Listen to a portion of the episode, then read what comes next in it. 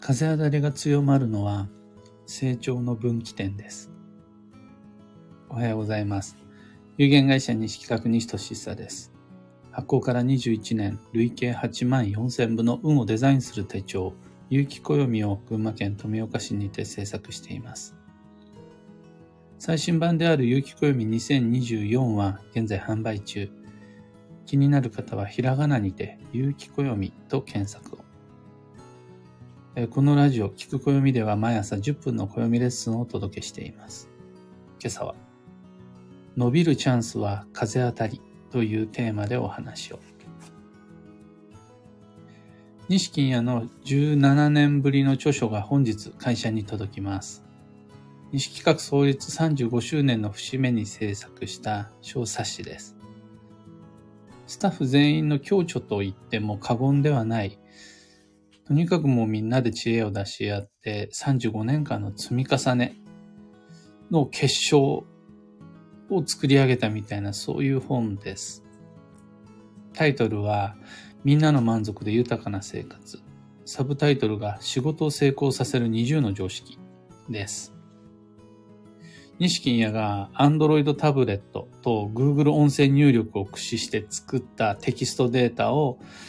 実質調整したり表現入れ替えたりして、で、デザイナーに渡して整えてもらったっていう。一応西企画なりにも最新型で作った西企画式です。特に、あの、僕が余力がなくて、文字、あの、手書きした文章をそこから手打ちで入力してとかっていうのはもう無理だったので、金屋に自分のや仕事の仕方をアップデートしてもらって、もう2024年に向かって僕たちはどんどんどんどん最新型になっていかなくちゃならないんだから、手書きじゃないとできないとか言わないで、もう覚えてください。タブレットも YouTube は見れるんだから、それで文字打てるようになってくださいって。そのために Google さんがあるんですって言って、そしたらね、ものの一週間ぐらいで全原稿を出してきて、金谷が。やる気満々だな、みたいな感じで、びっくりしたのを覚えています。で、今日はその中から8番目のコラム、伸びるチャンスは風当たりというコラムをご紹介したいと思います。あなたはそこまでやらなくてもと他人から言われるくらい仕事を頑張ったことはありますか？他人よりいっぱい働く。または他人より優れた仕事をする。そういう人は目立ちます。そうすると横槍が入ってきて風当たりが強まることが多々あります。そこでひるまずやるべきことに的を絞れるかどうか。そこが成長の分岐点です。風当たりが強まった時に集中力を切らさず進み続けることができた人は認められて周囲から受け入れてもらえるようになります。実は風当たりが強くなった時がぐんと伸びる成長のチャンスの時期なんですね。心配してくれる人には仕事してないと落ち着かないんですよと伝えてより頑張ると自分の居場所が確立します。まずは周囲からそこまでやらなくてもと言われるところまでは行ってみましょう。成果が出なくても、実力を認めてもらえなくても、ちょ、そこまでは、ちょっともう随分頑張りすぎやない？って、周りが勝手に心配してくれるところまでは行ってみましょう。周囲からもっともっと頑張りなさいと励まされているうちはまだ成長の分岐点の前です。成長の風に当たるためにはより多くの努力が求められます。風当たりが強くなってきた。そこからは的を絞って頑張れる集中力と根拠を切らさない持続力が成長と成功への扉を開く鍵です。というのが伸びるチャンスは風当たりという意味です。まあ、要してしまえば、どうしても成長期は風当たりが強まるから、風当たりが強まるところまでいかないと自分の成長の機会をつかむことができませんよ、みたいなお話なんですが、一般的には風当たり強まるとやる気なくしますもんね。んだよっていう感じになって。だったらいいわって投げ出したくなっちゃうものなんですが、どうも西金屋に言わせると、そこまではとりあえず行こうよ。そしてそこまで来たら風当たりを感じたときは、はい、分岐点に立ちました。上行く？それとも成長の機会一回スルーする？みたいに掴むといいようです。これは職場だけじゃなくて、例えば地域とか子育て中とか家庭内でも同じで風当たりが強まるのは自分の成長の分岐点とのことです。今朝のお話はそんなところです。三つ告知にお付き合いください。まず、新春暦読みに関して。今週末、1月27日の土曜日19時から群馬県桐生市のビキニ桐生文化会館小ホールにて開催します。2024年の運勢と注意事項をご紹介する無料講座です。お友達、ご家族、お誘い合わせの上、ぜひごご参加ください。無料講座ですが、事前のご予約が必要です。で、僕は会場のロビーにて、立ち飲みではなく、立ち占いをやっています。ストップウォッチとお賽銭箱を首からぶら下げて、ふらふらしてると思うので、ぜひお声掛けください。そこで、1分100円の立ち占いで、2024年の運勢や、あとは、仕事運、恋愛運を鑑定します。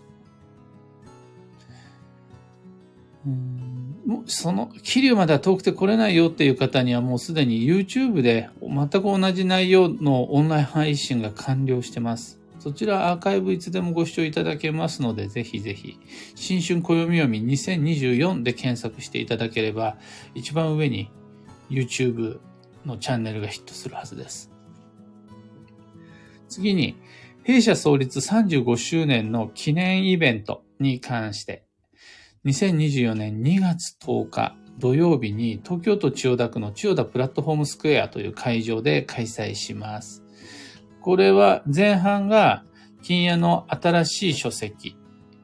のの完成記念公演です。で、後半が僕が担当する旧性別の運勢講座です。だから2本立てになります。料金が6600円。受講特典2つ用意しました。1つ目が西金屋の新しい書籍。これを受講者全員にプレゼントします。また、2つ目の特典が、旧性別の悪運のシナリオ音声解説です。僕が音声で、旧性別のこういうパターンで停滞にはまっていくっていうのをご紹介します。最後3つ目のお知らせが、有機暦のオンラインサロンである運をデザインする暦ラボのお年玉企画、無料体験のお申し込み受付中です。で、毎週月曜日にご招待メールと受付っていうのをしていくんですが、2月の29日まで使えるんで、で、1月の31日までお申し込み受け付けるので、一番最後の申し込み受付だったとしても、丸々1ヶ月は、ラボのメインコンテンツであるおむすびコンパスと、ブログラボ限定ブログ講座と、あと情報共有 Slack の3つの機能を体験してもらえます。オンラインサロンって何みたいなことを気になってた方は、ぜひ試しに入ってみてください。今回みんなお誘いしやすいのが、そういうのって入ると、退会が結構心配じゃありません？二つのパターンがあって、退会するのを忘れてしまった結果、いつの間にか有料課金されちゃってるっていうのが一つと、あともう一つが、大会時にいろいろとなんで大会するんですか？こちらの商品はいかがですか？ぜひともこれをご購入くださいみたいな大会の手間がめんどくさいっていう。この二つ心配になると思うんですが、今回の無料体験はもう期限が来たら手動で僕この手でポンポンポンって自動的に退会します。その際にやりとりなしです。もう、はいって。で、当然無料体験だから追加料金の請求とかもないし、アンケートとかも絶対取んないんで。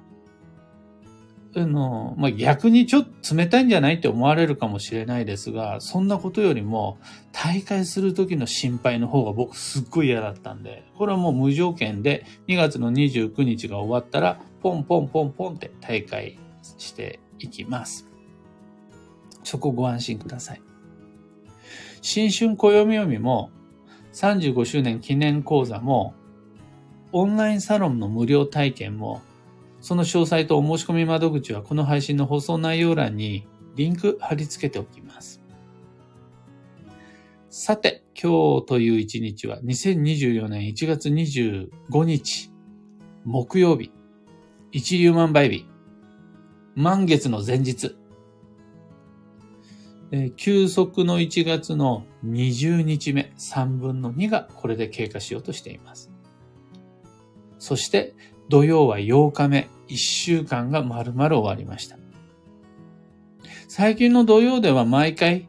自分に言い聞かせるっていう目的でみんなに伝えてるんですが、とにかく土曜保険の開封をくれぐれも惜しまないようにしましょ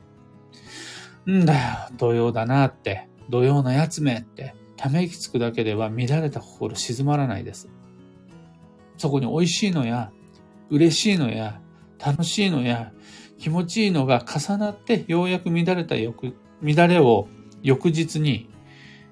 引きずらないで和らげられます。今日の幸運のレシピはアップルパイ。これはリンゴを用いた加工スイーツが基地という意味です。アップルパイだけじゃなくてタルトタタンとかコンポートとかリンゴをね、そのままフライパンで焼いて、蜂蜜でもかけて食べるなんていうのも全然あり。蜂蜜とシナモンかけて焼くと、もうそれだけで贅沢スイーツになりますね。最後に、今日のキーワードは、加減。適度に整える。その心は、ちょっとした差し入れが協力、連携を楽にするっていうお土産差し入れの日です。大げさな、豪華なじゃなくて、ちょっとしたところ。ほんのちょうど良い塩梅みたいな、ちょっとしたさじ加減みたいなところがポイントです。そのほんのちょっとの嬉しい美味しいがあったら、その場全体の動きが良くなります。例えば家族全員とか、職場全員とか、そのちょっとした楽しい嬉しい美味しい配慮をケチらないで基地です。以上。迷った時の目安としてご参考までに。ところで、アーカイブでのご聴取が通常なポッドキャスト、特にこの僕の聞く暦は、 Spotify で ご聴取いただいている方が多いという自分アンケートの結果なんですが、にもかかわらず、この朝のライブ配信お付き合いくださってコメント残していただける皆々様ありがとうございます。やっぱりね、リアクションがすぐその場であると、頑張る原動力になりますね。というわけで、今後ともどうぞよろしくお願いいたします。それでは今日もできることをできるだけ、西企画西俊久でした。いってらっしゃい。小川智美さん、おはようございます。あきさん、おはようございます。漢方花子さん、おはようございます。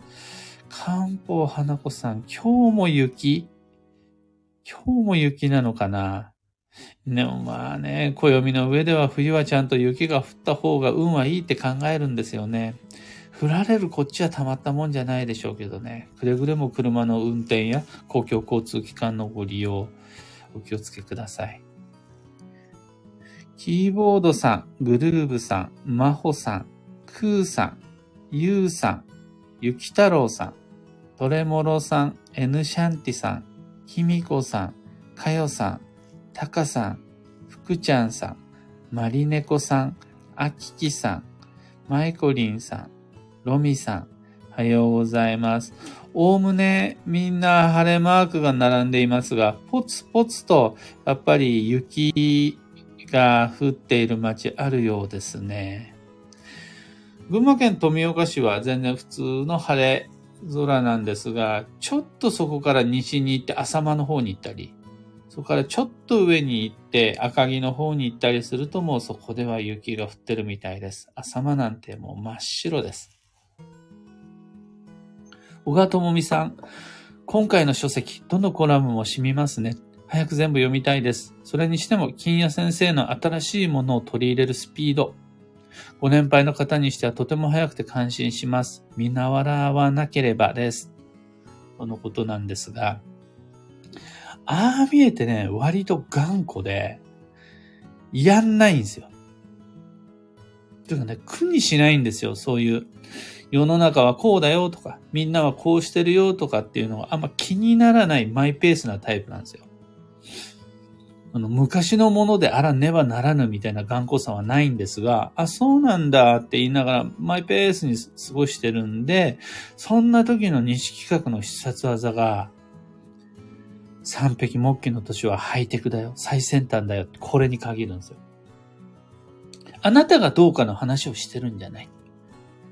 未来に向かって我々西企画がやり方をアップデートする。新しいものを拒絶しない。様々な知識を取り入れていく。これ見せなかったら言ってることに説得力もこならなくなっちゃうよ。今だよ。テキストを音声入力するのを覚えるの今だよ。って言うと、ああ、そうかって言って素直にやってくれるっていうね。だいぶ錦屋の操作の秘訣が分かってきましたね。暦だ。いうそれはもう本当に素直に、あ、そうか。じゃあ、う、それで運も良くなるしね、三匹木器の年だしねって言って、その共通項で全体の統率力、もしくは総合力がまとまっていきます。まあ、暦の会社なんだなってつくづく思います。かんぽ花子さん、雪は止みましたが、路面凍結がすごいです。寒冷地ではないので、スケートリンクみたいな道路にみんな恐る恐る走ってますとのこと。それ、富岡もそうです。もう昨日は、夕方ぐらいからずっと1度だったんで、気温が。そうすると、日向のところはそんな気にならないんですが、ちょっと日陰で人通りが少なかったり、車通りが少なかったりすると、一回でももう雨降ったり雪降ったりしようもんならずっと凍ってるぐらいですよね。そうすると車もちろんそうなんですが、自転車とかね、通学の子たちとか、あとはウォーキングで歩ってる人たち、犬の散歩してる人たちとかも気をつけたいところです。マイコリンさん、土曜なのに、休息の1月なのに、反作用なのか仕事が忙しくなってきています。西先生の声、配信内容を聞いてほっとしております。今朝も配信ありがとうございますとのこと。こちらこそのことでございます。それね、全く同じことが西企画がそうなんですよ。ただこれは何も不思議なことなくて、毎年毎年西企画といえば1月と2月が最も忙しい。あの、イベントもあるし、鑑定の依頼も増えて売り上げも伸びるっていう西企画の繁忙期は年替わりの12月と1月っていうのはいいんですが、それでもやっぱり土曜だし、やっぱ休息じゃないですか。なんとか上手にコントロールする。運をデザインし、スケジューリングしていくっていう必要があるときに、やっぱ休日ってなかなか作れないんで、そうすると、いつもより15分おお風呂ゆっくり目に入るとか、15分のその時間さえ捻出することが難しい場合には、ちょっと贅沢なバスソルトを入れて、いつもと同じぐらいお風呂に入るとか。バスソルトだって1万円2万円のものを使わなくていいんですよ。1個200円、300円、400円程度のものでいいんです。週末だけそのバスソルト使うとかでもいいし、あとは朝、あったかくして起きるとか、夜いつもよりも30分だけ早く寝るとか、そういう、なんかちょっとした日々の中で帳尻を合わせていかないと、冬休み取るわけにいかないと思うので、ちょこちょこと休息の癒し、取り入れていきましょう。漢方花子さん、暦の力を恐るべし、うまく活用されてますね。とのこと。あのね、これが多分、今言ったみたいな、あの自分の価値観や好み、能力に関係なく、三匹木器の年に向かって Google 音声翻訳を利用したテキスト入力をするみたいなこの考え方が実はもうみんなやってる本来の暦の使い方なんですよ。だって私の都合に関係なく木曜日は木曜日でしょ。自分の好みに関係なく今が寒い時期であるならばダウンジャケット羽織るじゃないですか。の、私はどうか、自分の価値観はどうかじゃなくって、この冬の寒さであるとか、月下水木金土日であるとか、三匹木器みたいなものを基準にすることで、生存戦略に集団、団体行動、組織、コミュニティっていうのを選んだ僕たちは、自然と上手に働き暮らしていくことができるようになるはずなんです。こ、これができると、例えば季節の変わり目に誰かが体調を崩したり、一人イライラしてる人がいたりしても、ああ、土曜だね、つって。ちょっとみんなで贅沢マカロン行っちゃうみたいなね。そういうんでね、世界って平和になるのにな、そ、それが本当の暦の使い方なんだよなって。基地方位にこだわったりであるとか、運勢を恐れたりするんじゃなくて、そうやって使うのが本来の暦の使い方なんだよなって思いながら、いつも過ごしています。というわけで、今朝の配信はここまで。今日もマイペースに運をデザインして参りましょう。僕も行ってきます。